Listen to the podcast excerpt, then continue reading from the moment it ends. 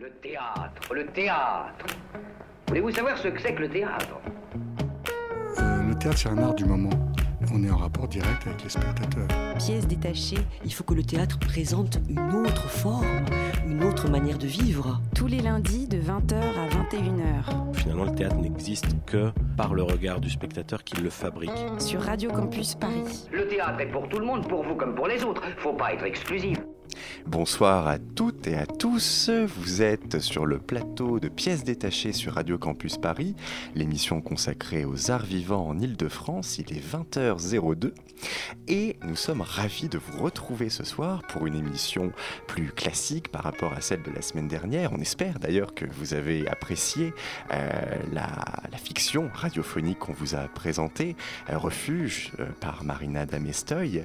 Ce soir, nous avons le plaisir de recevoir Camille de la Guillonnière, acteur et dramaturge du spectacle Tempête sous un crâne, mis en scène par Jean Bellorini au théâtre Gérard Philippe jusqu'au 10 avril. Et à cette, oga- à cette occasion, nous parlerons avec lui également du festival de théâtre qu'il a fondé en Maine-et-Loire. Le temps est incertain, mais on joue quand même. En chronique, nous parlerons de Phèdre au pluriel, un spectacle de Christophe Warlikowski d'après les textes de Wajdi Mouawad, Sarah Kane et John Maxwell Coetzee, présenté au théâtre de l'Odéon jusqu'au 13 mai. D'Aude à Médine de Sabine Révillé, mis en scène par Stéphanie Correa au théâtre Darius Milhaud jusqu'au 22 avril. Et nous vous parlerons de notre expérience de jury pour le programme Actefac qui a eu lieu vendredi dernier au théâtre de la Bastille.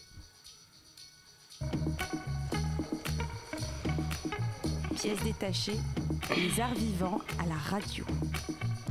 Et je laisse tout de suite la parole à Chloé pour son édito. Bonsoir. Alors comment faire aujourd'hui pour monter un spectacle du répertoire classique, un Shakes- Shakespeare par exemple, qui nécessite un nombre d'acteurs quasi infini, ou alors un seul acteur mais une centaine de costumes, avec une économie à la hauteur de celle du Moyen Âge? Que s'est-il passé entre l'époque shakespearienne et la nôtre? Est-ce que ce sont les moyens du public et des lieux de diffusion qui ont diminué? Est-ce que ce sont les artistes qui demandent des salaires trop conséquents? Ou bien tout simplement une idée de vivre de ce métier qui a dépassé nos désirs de saltimbanque? Le terme saltimbanque est-il devenu tant synonyme de pauvreté et d'échec? C'est en somme face à ces difficultés évidentes qu'existent et résistent encore des groupes d'individus réunis ensemble, sans qui d'ailleurs, soyons clairs, le théâtre, le théâtre n'existerait tout simplement plus. Ce sont les troupes, les collectifs, les compagnies. Les troupes existent pour répondre au cahier des charges de ces œuvres classiques dont le nombre de personnages dépasse largement les moyens des lieux d'accueil, mis à part les centres nationaux et encore. La troupe synonyme de troupeau, soit un regroupement massif d'animaux prêts à charger avec leurs cornes saillantes et leurs narites fumantes. Une troupe, c'est une famille, une communauté de vie où chacun participe à toutes les tâches, dans une coopérative de production, de ménage, de vaisselle, de couture, mais aussi et surtout partageant les mêmes visions idéologiques. La troupe se plie à un apprentissage continu en vue de promouvoir un théâtre populaire fondé sur l'acteur. Cette famille, elle se constitue dans une école, au détour d'un chemin, elle survit, vaille que vaille, à bien des déchirements et des soubresauts. Camille de la Guillonnière, bonsoir et bienvenue dans notre troupe radiophonique. Racontez-nous comment s'est constituée et d'où vient votre famille à vous. Ah, ma famille à moi, euh, elle vient surtout de l'école Claude Mathieu, une école qui, forme beaucoup de troupes. Que vous dire pourquoi? Parce que parce que parce que c'est une école où on vous pousse beaucoup à écouter l'autre pour peut-être se révéler soi-même et à beaucoup partir de l'autre et qui, qui qui nous pousse à travailler ensemble. Finalement, ce, ce métier est quand même euh, plus facile à affronter en groupe que tout seul. Et vous, vous étiez, quand est-ce que vous êtes sorti de cette école? Il y a 10 ans, 12 ans. Et donc vous êtes resté avec la même, la même troupe, enfin les mêmes gens que vous avez rencontrés là-bas? Je travaille avec euh, la compagnie que j'ai fondée et essentiellement avec des gens de Claude Mathieu et avec Jean Bellorini qui travaille beaucoup, beaucoup avec des, des anciens élèves de Claude Mathieu aussi. et que vous avez rencontrés là-bas. Il a été mon professeur à l'école. J'ai été le premier cours qu'il a donné euh, à l'école Claude Mathieu, c'était sur euh, Les Misérables de Victor Hugo. Tiens donc. Et voilà, de, de ce cours aujourd'hui euh, euh, a découlé un spectacle euh, on joue euh, d'ailleurs actuellement au théâtre Gérard Philippe à Saint-Denis. Oui, alors Tempête sous un crâne, qui fait l'objet de notre interview et de votre euh, venue ce soir, est donc une adaptation de, de- des Misérables de, de Victor Hugo. Donc c'est amusant ce que vous nous révélez là. Ça veut dire que c'est quelque chose qui revient de longtemps, comme si. euh, quand est-ce qu'est né finalement ce, ce spectacle? Il est né de secours à l'école sur le, le- je dirais presque le l'acteur tuyau, l'acteur qui qui, qui, qui qui laisse les mots échapper de lui et qui juste derrière voit ce que ça donne. Et euh, on, avait monté, ça, on était une, je sais pas, 25 à l'école à, à monter ça. Moi, ça m'avait habité comme jamais. C'est un roman. euh, c'est un- roman très intime, Les Misérables. C'est foisonnant et en même temps, euh, quel que soit l'âge où on le découvre, il parle tout de suite au cœur. Et, c'est vrai que de, pouvoir comme ça le, donner, ça, ça éveille l'âme. Donc c'était un travail que vous avez fait. euh, vous avez travaillé dessus déjà à l'école avec Jean Bellerin. On avait travaillé à l'école et puis, euh, et puis après l'école, on s'est dit mais il faut qu'on... il- Ça m'avait particulièrement allumé. Et on, on s'est dit, il faut qu'on fasse quelque chose de cette œuvre. On avait rêvé à un spectacle euh, qu'on donnerait dans les cafés. Il y avait que moi au début. Et je me suis mis à apprendre, apprendre, apprendre. J'ai appris jusqu'à 7 heures de texte et je l'ai jamais joué dans les cafés. Je l'ai seulement fait dans le salon de Jean Bellorini. Euh, une, une fois, je crois. Et, et, et, et puis un jour, on a eu une opportunité pour euh, euh, une résidence en Seine-Saint-Denis, dans un collège à l'île Saint-Denis. Euh, et puis pour monter un spectacle, du coup, d'une forme plus classique, d'une heure et demie. Les choses se sont faites tout à fait par hasard. On, s'est retrouvé avec Jean euh, à la dernière de- des éphémères au Théâtre du Soleil, dans la queue, pour rentrer. Et juste derrière nous est arrivée Clara Meyer, qui sortait de l'école un an après moi. Ça a été une évidence que, en fait, ce- cette aventure, il fallait que- qu'elle en fasse partie.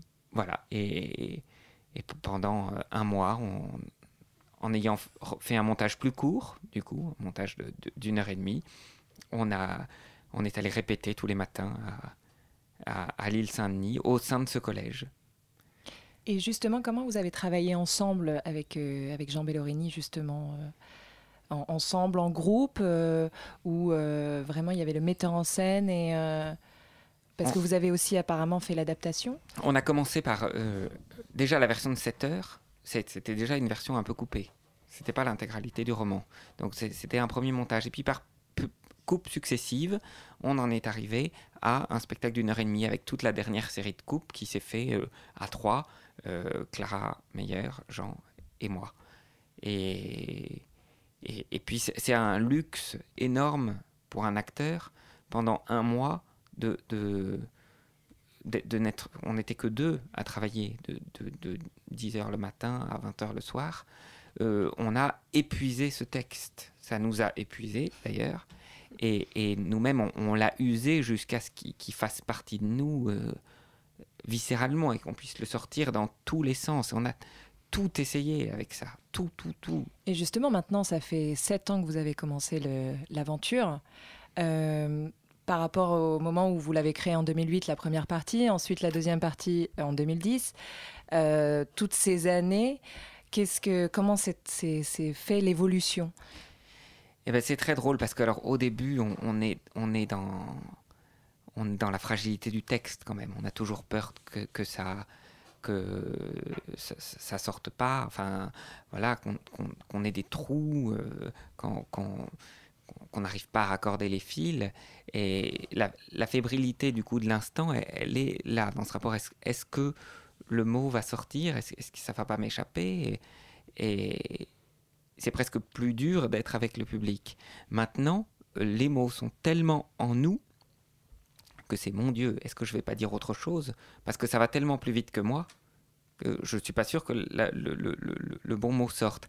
Mais ça permet une disponibilité au public et de se réétonner soi-même de ce qu'on sort, finalement un peu de la même manière que quand on le découvre au début. Donc je dirais presque que on, boucle la boucle avec cette reprise euh, après tant d'années où les, choses nous, appartiennent très fortes, sort, sortent de façon complètement naturelle et, on, finalement on se situe toujours en, humilité derrière ces mots, à les laisser résonner, les laisser résonner dans l'air, les laisser résonner en nous et, et entendre leur résonance euh, dans le public euh, en face.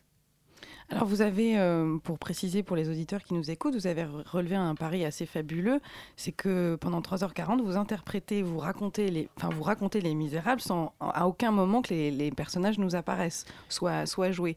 Pourquoi vous avez fait le choix de, de la narration? Là, Parce que l'é- l'écriture de, de Victor Hugo, euh, Se suffisait à...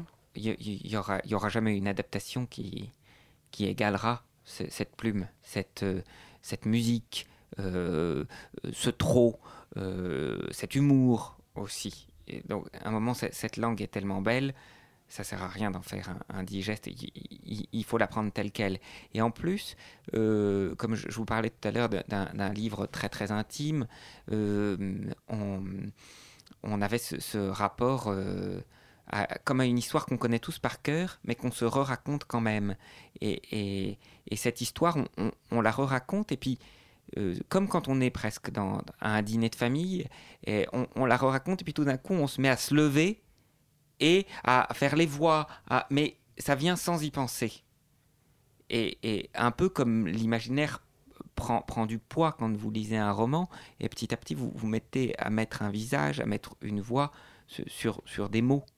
Eh ben, on se laisse traverser par, par le livre comme ça, e- exactement comme si on le relisait et que c'est plus l'histoire qui nous emporte que nous qui emportons l'histoire.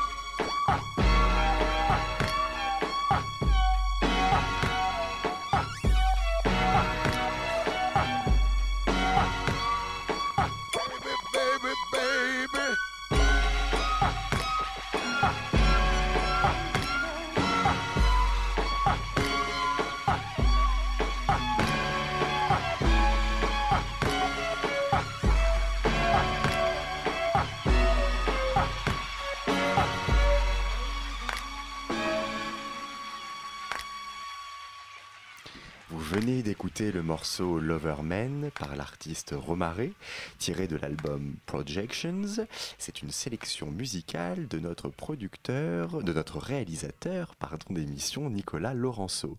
Et nous sommes toujours en compagnie de Camille de la Guillonnière qui est sur le plateau pour nous parler du spectacle Tempête sous un crâne mis en scène par Jean Bellorini au théâtre Gérard Philippe jusqu'au 10 avril. Alors, on était en train de parler euh, de Tempête sous un crâne. Et euh, alors, il y a une première partie euh, qui est donc la première époque des Misérables, qui est donc racontée par un- une sorte de duo que vous formez avec Clara Meyer. Et ensuite, dans la seconde partie, arrivent trois camarades dans la même démarche de raconter dans la langue de, des Misérables. Mais comment vous êtes répartis la parole? Alors, si on a bien compris, il y a une première partie de la création qui s'est fait entre vous deux et Jean Bellerini, donc a fortiori vous vous êtes retrouvés à être deux sur cette première partie. Euh, déjà, comment vous êtes déjà répartis la parole entre vous, parce qu'il y a des moments de cœur, et comment sont arrivés ces trois autres euh, pour redonner fougue à quelque chose, parce que quelque part on s'attend du coup à ce qu'ils interprètent d'autres personnages quand ils arrivent, à ce que ça soit un nouveau nouvel élan, un nouveau vent, ou alors est-ce que c'est ma question est très longue, ou est-ce que c'est un, un autre spectacle Est-ce qu'on doit y voir un autre spectacle?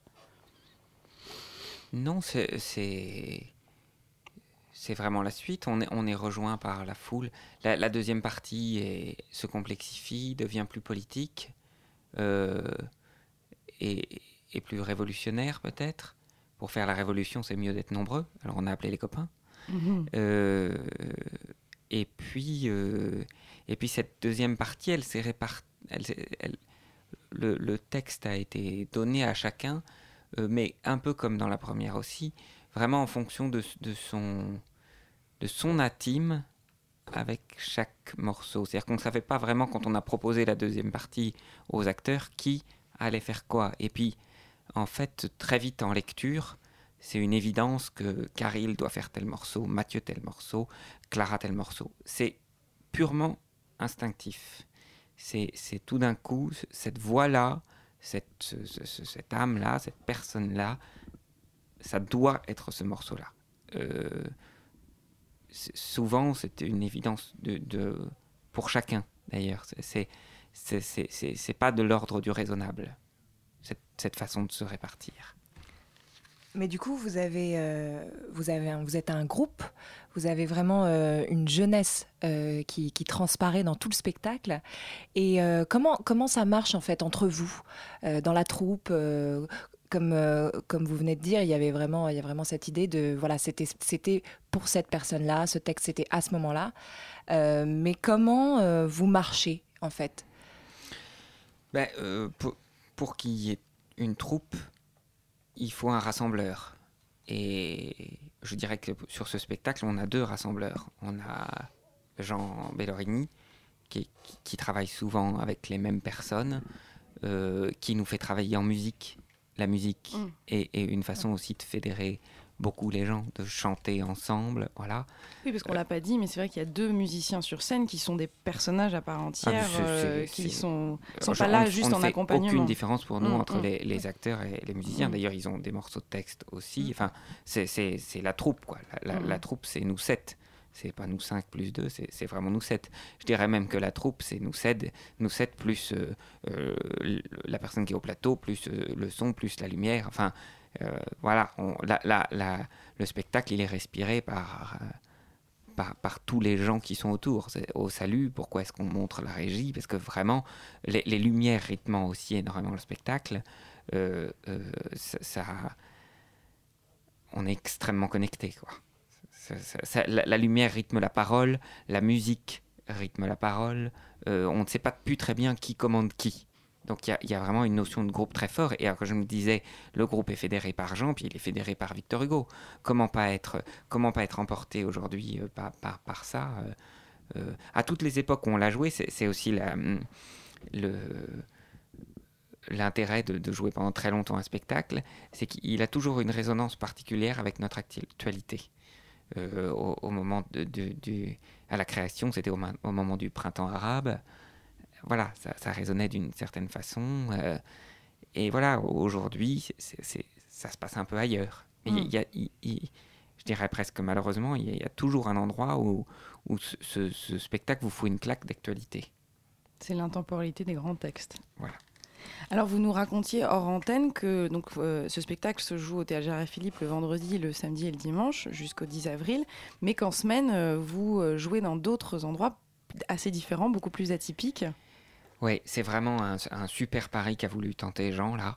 Euh, on, enfin, on en est, très heureux. C'est- C'est-à-dire qu'en effet, on joue vendredi, samedi, dimanche, mais tout le reste de la semaine, soit on joue dans des lieux pas faits pour ça, en décentralisation, on pourrait dire.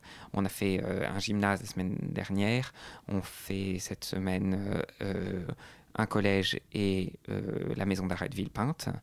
Et sinon, on, on travaille avec des collégiens, des prisonniers, des professeurs, on rencontre des classes pour les préparer au spectacle, on fait toute forme d'atelier, ça peut être une initiation sur trois heures, euh, trois jours de découverte des métiers du théâtre, où on, a certains élèves qui travaillent sur la technique, d'autres qui travaillent sur le costume, d'autres qui travaillent sur le jeu en fonction de leurs aptitudes.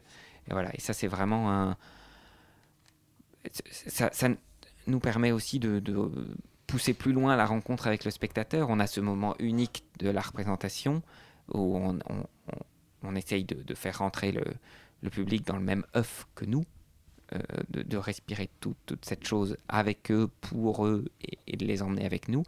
Mais on peut aller encore plus loin. Euh, tous ces gens qu'on rencontre et qui viennent voir le spectacle, en reconnaissant un acteur sur le plateau, ils sont tous forcément plus poreux à ce que raconte la pièce. Je pense en particulier aux, plus jeunes. Et du coup, euh, le fait que Jean Bellorini soit, soit directeur du TGP aujourd'hui, ça vous offre euh, d'autres opportunités ou euh, enfin, vous envisagez un petit peu les choses différemment ben, on, peut aller encore plus loin. C'est des choses qui existaient, de, de, travailler avec des scolaires, tout ce que vous voulez, mais, mais là, on, on on approfondit vraiment le travail et puis euh, le, fait, les habitués du TGP reconnaissent une troupe aussi. C'est mm. très important de, de, créer une intimité et un rapport. Euh, euh, ça, va être un peu mercantile ce que je vais dire, mais quand, quand vous allez chez, chez le boulanger, le boulanger et la boulangère sont aussi importants que le pain. Quand vous allez au théâtre, l'acteur peut être aussi important que la pièce. Alors Camille, vous êtes acteur, dramaturge, assistant, directeur d'un festival, on va, on va en parler, metteur en scène. Finalement, dans quelle discipline vous vous reconnaissez le plus? Euh, en, étant dans toutes ces disciplines, c'est là que je me reconnais le plus. C'est surtout de, de, de, de, pouvoir butiner dans... C'est pour ça que c'est ce que j'aime dans ma vie, c'est d'être un peu partout.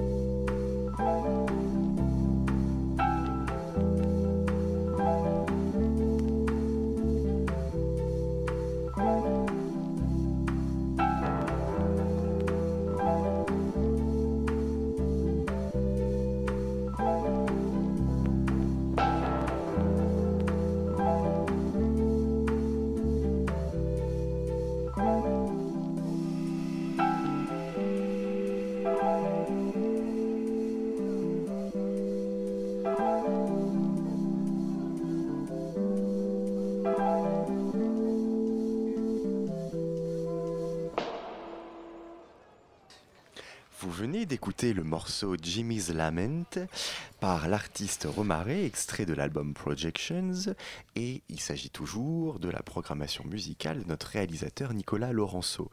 Et nous sommes toujours également en compagnie de Guillaume de la Guillonnière. Camille. Camille, Camille. pardon, excusez-moi.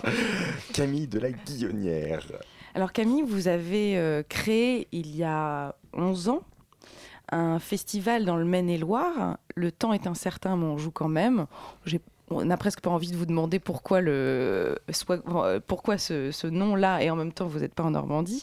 Mais alors comment est né ce festival euh, Déjà pourquoi à cet endroit? Vous aviez des liens familiaux, une terre natale euh, euh, là-bas et qu'est-ce qui vous a fait vous décentraliser Oui, mais je, suis, moi, je, suis originaire de là-bas.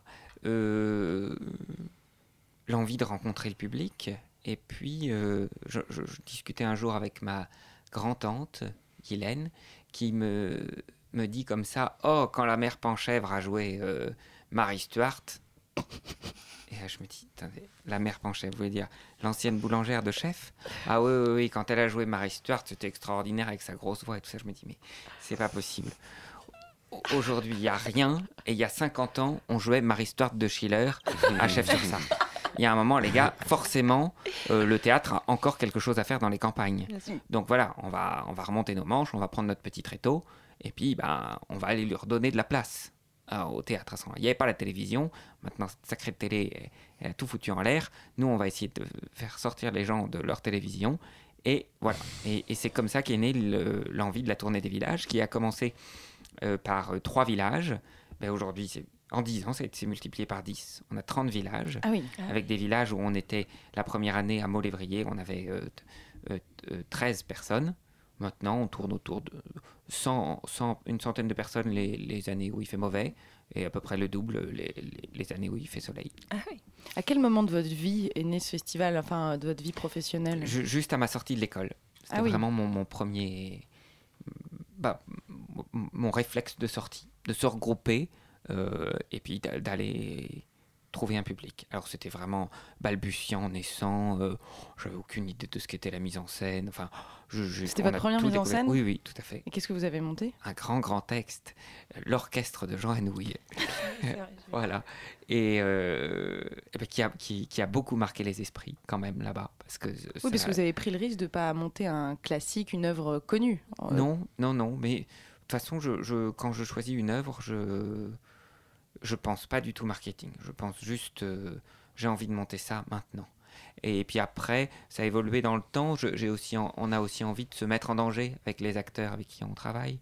Euh, on a monté un Tchekhov. L'année d'après, on a monté un Fedo. Euh, après, l'envie de revenir à une écriture plus contemporaine, de- d'essayer de pas trop s'installer, surtout de se déranger un peu d'une année sur l'autre. Là, cette année, on repasse à une écriture très très forte. On, euh, euh, mélodrame de Victor Hugo, 1000 francs de récompense, c'est extrêmement écrit. Alors que l'année dernière, on a monté le Cendrillon de Pomera, euh, qui, a, qui a une. dans, dans nos bouches, je ne dirais pas que c'est facile à dire, mais pas loin, ça, ça sort très très bien. C'est facile de trouver une spontanéité là-dedans. Hop, allez, on va se mettre, remettre un peu en danger, on repart sur, sur une vraie écriture euh, à- un peu dure à se mettre en bouche.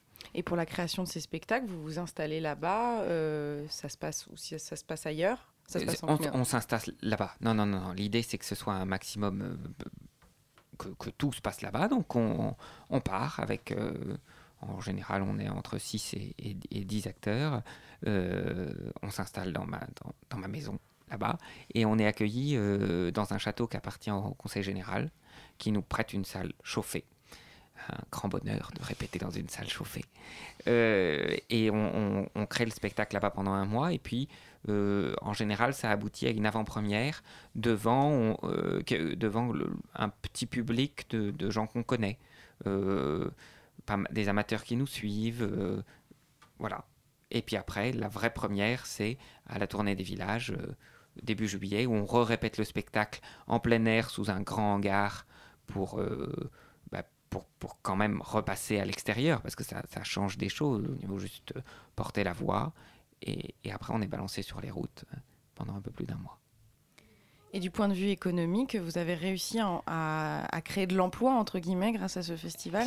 Eh bien oui, euh, parce que les communes investissent de plus en plus dans l'achat du spectacle. Ah, c'est en achetant les spectacles que vous avez Donc à- euh, les, les Parce que si on, a, si on voit bien, c'est un tarif euh, au choix, c'est-à-dire que Oui. le public euh, choisit euh, le, le tarif qu'il qu'il donne, qu'il En- choisit. bah, choisit le tarif. entre, entre les subventions, la billetterie et l'achat des communes, on arrive à ce que ce- ce- no- notre tournée soit viable. Et en gardant une extrême accessibilité, parce que comme tu disais, c'est 3 euros, 6 euros ou 10 euros au choix. C'est le spectateur qui choisit le tarif qu'il veut payer. Donc vous faites pas du tout appel euh, à euh, des systèmes particuliers, du mécénat, euh, d'entreprises, enfin des Ça- choses comme ça. Pour le sais. festival l'année dernière, qui était un, un événement un peu exceptionnel, le- la tournée des villages, c'est ce qui a lieu en juillet. L'année dernière, on a fêté nos 10 ans. Euh, on a rejoué tous les spectacles, remonté tous les spectacles qu'on avait montés depuis 10 ans. Là, euh, pour cet, élément, et ce- cet événement exceptionnel, on, on a fait appel à du mécénat, en effet, des, des choses un peu plus particulières. Mais pour la tournée habituelle, euh, non. De- Après, le mécénat existe euh, sous la forme de légumes qu'on nous apporte, euh, Oui. de cuisseaux de oui, chevreuil que les gens viennent délicatement déposer à notre porte. Voilà, c'est une forme de mécénat. C'est une forme de mécénat. Et à votre avis, est-ce que l'avenir de la jeune création, elle se, elle- est-ce que vous croyez à une décentralisation? Est-ce qu'elle est plus dans les campagnes que dans les villes? Euh, Vous qui je- avez un je regard. crois, euh, que, je crois que, que, que le théâtre va sortir du théâtre dans les villes aussi. Euh, D'ailleurs, on le voit, nous, à, Saint-Denis. euh, on, commence à aller, dans des maisons de quartier, jouer, voilà, de, forcer un peu la rencontre. Et, le, principe même de la tournée des villages, d'ailleurs, à la rentrée prochaine, euh, va s'exporter en Seine-Saint-Denis, à Saint-Denis, dehors, devant deux maisons de quartier, et puis sur le parvis du théâtre, puisque notre dernière création, Cendrillon de Pomerat, va se jouer en décentralisation euh, à Saint-Denis. D'accord. Et euh, on va revenir un tout petit peu sur, euh, sur votre parcours parce que vous venez de l'école Claude Mathieu, qui est une école privée assez connue, mais qui fait pas partie des grandes écoles nationales françaises. Et pourtant, vous travaillez beaucoup. Vous travaillez dans les théâtres nationaux, dans Avignon, vous avez fait un festival, etc. Euh, c'est pas très commun. Comment vous avez fait? Voilà, c'est une vraie question. Euh, c'est un peu seul, j'aurais pas réussi, mais on s'est regroupé, euh, on s'est choisi. Enfin, on, est un groupe. Moi, je, je, suis rien en fait sans sans, sans- tous ces gens avec qui je, tra- je travaille. Euh, D'ailleurs, je, je dis pas je, j'essaye de, de- un maximum ne pas dire je, je- j'essaye de dire on, même quand je suis en, quand j'essaye d'aller demander de l'argent à la région ou, quand j'écris une note d'intention, euh, j'ai du mal à écrire je. Parce qu'on est nous. Enfin, on, est un groupe et, sans, le groupe, sans, le soutien permanent de, tous, sans le, soutien de, de certains quand on a un petit moment de fading qui savent vous repousser, j'y arriverai pas, puis ça m'intéresserait pas. Donc vraiment, l'avenir, c'est le collectif, vous pensez C'est la troupe, c'est le, c'est le- être ensemble. L'avenir, c'est continuer d'inventer ensemble. oui. Eh bien, sur, ce- sur cette belle parole que nous, met- que nous allons devoir malheureusement arrêter euh, cet entretien. Euh, merci beaucoup, Camille de la Guillonnière, euh, d'avoir été avec nous ce soir pour nous parler euh, du spectacle Tempête sous un crâne, qui est mis en scène par Jean Bellorini au théâtre Gérard Philippe jusqu'au 10 avril, et pour nous parler également de votre festival en Maine-et-Loire. Le temps est incertain, mais on joue quand même. Merci. Merci. Thank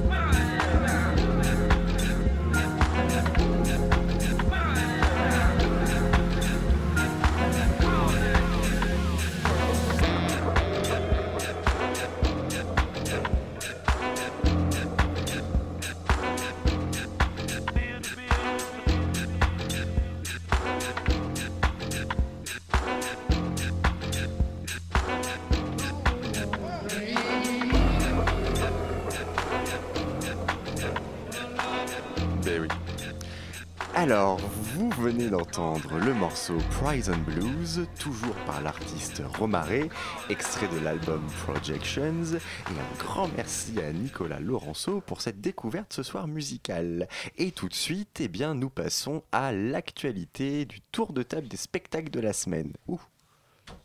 Il s'agit d'une, histoire, euh, c'est-à-dire qu'en fait, il s'agit plus d'un concept d'histoire.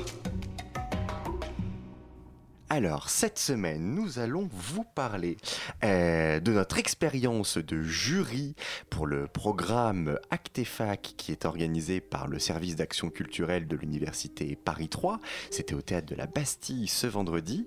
Nous vous parlerons également du spectacle Aude à Médine de Sabine Révillé, mis en scène par Stéphanie Correa au théâtre Darius Milo jusqu'au 22 avril. Et on commence tout de suite par Phèdre au pluriel, un spectacle de Christophe Warlikowski d'après les textes de Wajdi Mouawad, Sarah Kane et John Maxwell Cudzy, présenté au théâtre de l'Odéon jusqu'au 13 mai. Et on commence avec Chloé. Bonsoir. Alors, comment dire euh, Aller voir un spectacle de Warlikowski dans un texte de Wajdi Mouawad, mes deux premières consciences théâtrales, soutenues par des textes de Coetzee, ma première conscience littéraire, et Sarah Kane, qui ne laisse, je crois, personne indifférent, on s'attend tout simplement et très humblement à le spectacle de l'année. Alors ça commence dans une sorte d'Orient rock des temps modernes, une danseuse du ventre androgyne absolument fascinante, accompagnée par un chant oriental guitare électrique. Et puis nous apparaît Huper Aphrodite, bientôt Phèdre, plus tard Elisabeth Costello. Le spectacle de Verlikovski est un travail sur l'archétype de Phèdre, mais encore plus loin sur le désir de la femme. Et la première femme apparaît sous la figure d'une sorte de prostituée crinière blonde, body noir, dentelle et collant résille. Elle veut, je crois, apparaître comme l'incarnation de la femme en colère, tout le temps filmée de près pour être projetée comme dans un stade. Mais son incarnation de folle désincarnée, eh ben, on ne s'y attache pas. Ça se veut grand coup de poing, mais c'est glacial. Hippolyte est présenté comme un vieil ado attardé dans son parc à jouets, grande verrière propre et de fait pas surprenante à Warlikowski. Il se masturbe devant un film d'Hitchcock et joue à la voiture téléguidée sans oublier bien entendu de prendre le temps de baisser son caleçon pour nous montrer son derrière, bien sûr. Théâtre d'archétype égale théâtre de caricature. C'est peut-être ce qu'on essaie de nous dire. Deuxième mouvement de Phèdre en belle-mère bourgeoise rousse coincée, ceci dit complètement folle dans sa schizophrénie qui m'a pendant un instant emballé. Mais malheureusement, ces brefs instants de jeu enthousiasmants sont très vite anéantis par cette incessante obsession mode du micro qui donne plus une impression de telenovela mal doublée plutôt qu'une distorsion des voix. Phèdre apparaît débile mental et on quitte la tragédie pour tomber dans le pathétique. Une vraie chose remarquable toutefois, c'est la danseuse soliste du spectacle, sorte de femme transgenre au physique impressionnant, qui se livre avec noirceur dans une danse endiablée à s'en décrocher la tête à la Yann Fabre et à nous donner envie de vomir tout ce qu'on vient d'ingérer. C'est toute la tragédie qui a incarné en elle. Tout aurait pu tourner autour d'elle, et c'est ce qu'on pourrait croire franchement puisqu'elle ouvre et apparaît à des moments clés du spectacle. Enfin, tout est à la fois propre et dégueu, mais pas dans une contradiction intéressante. Tout est glacial, mais pas dans le sens sans intérêt. J'ai été très déçue par la pauvreté du texte, et d'ailleurs quand celui de Racine arrive à la fin, belle idée d'ailleurs, on se demande pourquoi aller chercher si loin quand l'évidence est là, dans la langue originale, celle qui nous a inspirés à la base. Mais, euh, je Thomas, tu, toi tu es pas allé le même soir que Non. moi, je tiens à préciser. Non, non, non, pas du tout le même soir. Moi, j'ai dû y aller même à un soir un peu euh, exceptionnel, vu la qualité de, de la prestation, il faut quand même le dire. Euh, oui, oui, effectivement, moi, je retiendrai simplement la, la prestation, la présence et l'engagement sur le plateau de la danseuse Rosalba Torres Guerrero. Parce qu'alors le reste, pour moi, c'est inexistant. Je suis vraiment désolé, mais, mais je pense qu'il y a un moment, il, faut, il faut le dire quand, quand, quand vraiment sur, sur le plateau, il se passe, il se passe pas grand chose malheureusement, alors qu'effectivement, euh, oui, sur le papier, c'est, beau, c'est joli, des grands auteurs, euh, un grand metteur en scène, des grands comédiens, euh, en costume, vous avez Dior, Givenchy, enfin bon, bref, et puis au final, finalement, enfin, c'est- il- n'y a rien. Enfin, je veux dire, euh, quand les acteurs arrêtent carrément de jouer euh, au bout d'un moment, enfin, c'est quand même incroyable. J'ai jamais vu ça de ma vie. Qu'est-ce que Euh, tu appelles arrêter de jouer? mais il y a un arrêt de jeu, je veux dire, il y a, plus rien, il y a plus d'intention, il y a plus. Alors, je parle même pas du texte, le texte qui, qui sort avec des erreurs pas possibles, des trous pas possibles, on s'en rappelle plus, il faut le, le texte sur le plateau. Non mais enfin, c'est, enfin, je sais pas si c'était propre à la représentation à laquelle j'ai assisté moi ou Si, si, parce que t'es venu. tu- Oui, enfin, c'était propre à ta représentation. mais bon, mais, en tout cas, du coup, je ne peux pas en dire du bien de ce spectacle. C'est abs- absolument, euh, absolument pas possible. Et pourtant, pourtant, ça commençait bien. Pourtant, le début m'emballait. La scénographie était très jolie. Et cette première partie avec Wajdi Mouawad, euh, malgré la prestation d'Isabelle Huppert, euh, aurait pu. euh, aurait pu, aurait pu effectivement te tenir la route, mais, euh, mais c'est pas le cas. Voilà, donc c'était Phèdre au pluriel, un spectacle de Christophe Warlikowski, d'après les textes de Wajdi Mouawad, Sarah Kane et John Maxwell Kutzi, présentés aux têtes de l'Odéon jusqu'au 13 mai. Et on enchaîne avec Aude à de Sabine Révillé, mis en scène par Stéphanie Correa, au théâtre Darius Milo jusqu'au 22 avril. Laura. Oui, alors euh, quand je m'y suis rendue, j'avais aucune idée en entrant dans ce petit théâtre de quartier de ce que j'allais voir. Volontairement, je me suis pas renseignée. Je savais que c'était un seul en scène, poétique, mais pas plus, parce que souvent j'aime bien euh, plonger dans l'inconnu sans trop savoir où on va me mener. Eh bien, c'est justement ce qui s'est passé lundi soir. Pour vous donner une image de la scénographie, sur le petit plateau, un amas de terre en avant-scène, une chaise à court et un grand écran en fond de scène pour euh, projeter une image de plante. Et puis, Magda entre en scène, en nuisette blanche. On a un sentiment de disproportion entre cette grande actrice et le petit plateau que j'ai trouvé en quelque sorte assez amusant. Et euh, à ce moment-là, elle commence à nous parler de plantes, de ces plantes, de tout l'intérêt qu'elles leur portent, de comment il faut les arroser, leur parler, euh, pour qu'elles poussent le mieux possible, chacune à sa façon. On l'écoute, mais plus euh, elle nous parle de cette passion qu'on qualifierait un peu d'obsessionnelle, euh, plus elle malaxe avec ses mains euh, et s'enduit de tout son corps de terre qui se trouve en avant-scène, et plus on se sent un peu mal à l'aise. On est un peu gêné, on la prend un peu pour une allumée, et on se demande si ça va durer longtemps. Et puis, on se rend compte assez vite qu'il y a autre chose derrière tout ça. On cherche la fausse note, un second sens à ce discours en essayant de regarder euh, les plantes à travers ses yeux pour trouver le mystère qui s'y cache. Et au fur et à mesure de la pièce, Magda fait apparaître à travers sa voix le souvenir de son mari et celui de sa fille Médine. On assiste alors à un monologue à trois voix, et c'est tout en subtilité qu'on entre dans l'intime d'une famille tyrannisée par le patriarche. On assiste alors à la domination masculine poussée à l'extrême, où ces deux femmes sont complètement prisonnières. C'est alors que Magda se remémore le jour de la fugue de sa fille Médine après une dispute. Et à son retour en fin de journée, le père la traite de tous les noms, la frappe pour la corriger d'être sortie parler à des hommes. Mais cette humiliation ne suffit pas à réparer un acte d'un extrême déshonneur et à un instant précis, on découvre l'horreur, le triste sort qu'il a réservé à la jeune fille. Ce moment est bouleversant. On est glacé, comme si euh, une brique se logeait à l'intérieur de notre estomac et nous alourdissait en une seconde. Tout le discours surréaliste de la mère pour ses plantes prend alors un tout autre sens. Et on comprend que depuis le début de la pièce, Magda décrit l'innommable, la vie d'une femme battue, le refuge qu'elle trouve dans ses végétaux et comment elle vit depuis la tragédie qui s'est abattue sur Médine, sa fille. Le choc est insoutenable. Pour vivre, elle en vient même à renier sa condition de mère. Elle nie avoir enfanté. En fait, on, ne voit plus que le fantôme de cette femme qui erre dans sa maison. Le récit relate euh, un fait divers qui s'est déroulé il y a quelques années en Turquie. C'est un spectacle qui est engagé poétiquement et sociologiquement sur la violence faite aux femmes, d'où toute son importance. La pièce a même été jouée dans des centres pour femmes battues. Maïté Cotton signe une belle performance, elle a vraiment une voix magnifique. Petite réserve sur, euh, sur les, les musiques que j'ai pas trop appréciées, mais c'est vraiment un spectacle intéressant. Je vous ai dit plutôt que je suis allée dans ce petit théâtre les yeux fermés. C'est une prise de risque que je pense intéressante et que j'encourage. Cependant, pour ce spectacle particulièrement, je regrette un peu de ne pas avoir eu une idée du propos auparavant afin de mieux mesurer le poids des mots tout au long du spectacle. En ayant écouté cette chronique, euh, ce sera différent pour vous. Et euh, si vous êtes sensible à cette cause, je vous conseille vivement d'aller au théâtre Darius Milo, dans le 19e, écouter euh, cette puissante voix.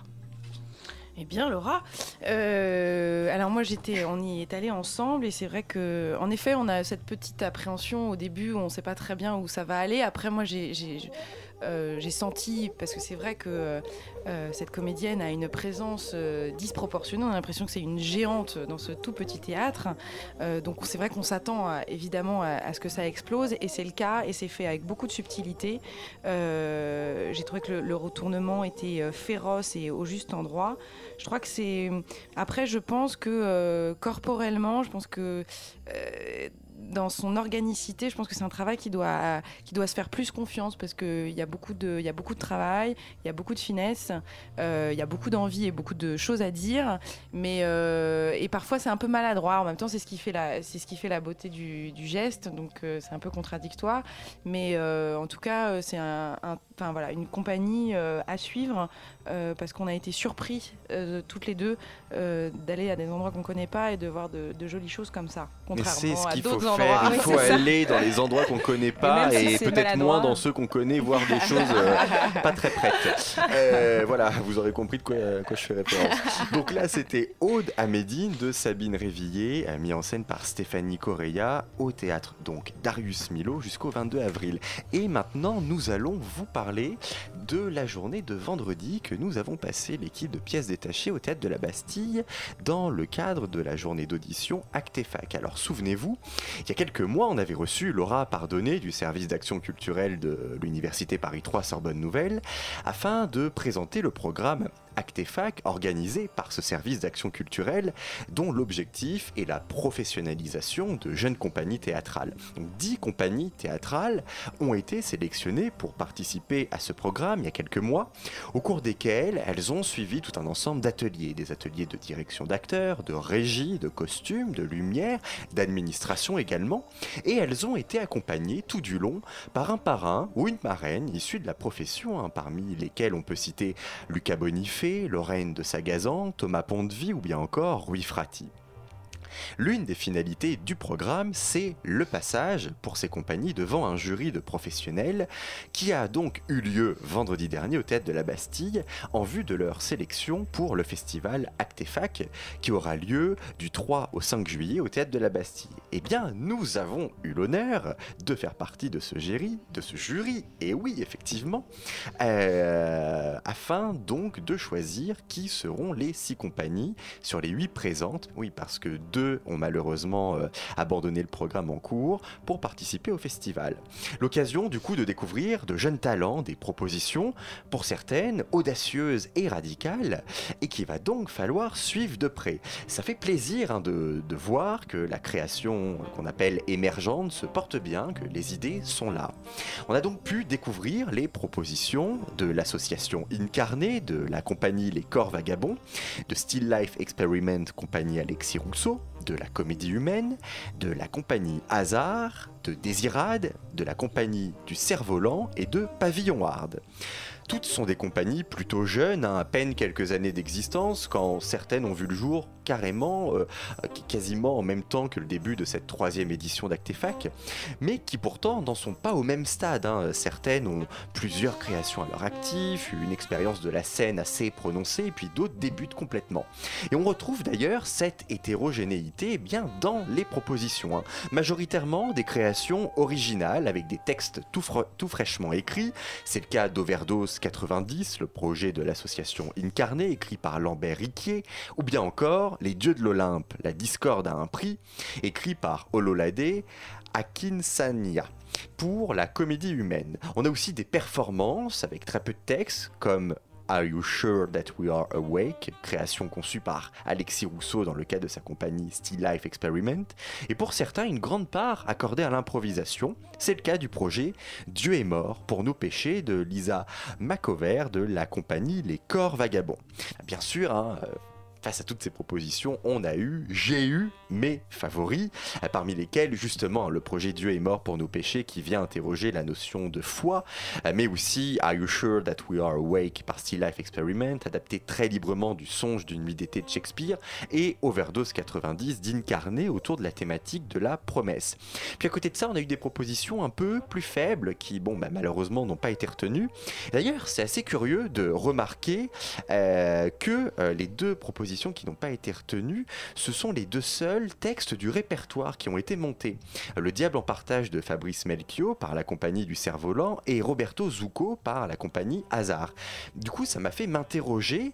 Euh, c'est une question hein, que je pose là d'ailleurs euh, à l'antenne euh, sur les, capacités, les, les, possibilités à mettre en scène et notamment pour euh, ce qu'on appelle la scène émergente, à monter des textes de répertoire. Est-ce qu'on ne serait pas arrivé au bout de, de, quelque chose, à une certaine forme d'épuisement créatif par rapport à ces textes, parce que tellement de choses ont déjà été faites pour certains, que du coup, ben, en fait, cette jeune création, elle se tourne vers des, ben, des créations originales. D'ailleurs, c'est phénomène assez prononcé, je trouve. Il n'y a, qu'à voir la sélection de ce festival. Hein. Quand même six créations originales pour deux textes de répertoire. Donc euh, je voilà. Et mais quoi qu'il en soit, j'ai vraiment trouvé que la journée était très très agréable, l'occasion d'avoir des échanges de qualité avec les autres membres du jury sur le théâtre en général euh, et tout ça dans, le respect de la vie des uns et des autres. Je, crois que c'est un sentiment assez partagé hein, par vous également qui avez assisté à la journée. Bah oui, en tout cas pour moi aussi. Je suis assez d'accord avec toi Thomas, on a vraiment passé une très bonne journée. Je trouve qu'on était assez chanceux en fait de pouvoir faire vraiment partie de ce jury. Et c'est toujours, je trouve, intéressant et intriguant de voir justement des élèves euh, s'appliquer euh, à, cet exercice qui est vraiment pas facile. Et euh, je trouve que c'était intéressant de voir les choix qu'ils avaient faits, qui étaient donc forcément, comme tu l'as dit, plus judicieux à certains moments que d'autres. Et, voilà, en tout cas, ce qu'il y a à dire, c'est que c'était très, c'était très bienveillant, je trouve, comme, jury. je trouve qu'on était là, enfin, c'est intéressant de les voir à quel point on était là pour les aider et que c'était euh, fait euh, avec une grande bienveillance. Et qu'après, comme tu le dis aussi, moi aussi j'ai eu des, des, coups de cœur sur certaines compagnies, euh, comme, comme toi d'ailleurs, la, compagnie des corps vagabonds et Still Life Experience. En tout cas, moi j'ai vraiment hâte du coup de voir ce qui va se passer en juillet pendant le festival et de voir un petit peu où, en sont les projets, s'ils ont avancé dans la manière dont on peut l'espérer. Hein. Et on ne manquera, on ne manquera pas de, vous le faire savoir d'ailleurs dans les prochaines émissions. Oui, moi, moi je reviens quand même sur euh, ce, cette, ce que tu as évoqué, euh, l'idée de que, enfin, est-ce qu'on est arrivé au bout euh, de, de, de, de la recréation des classiques?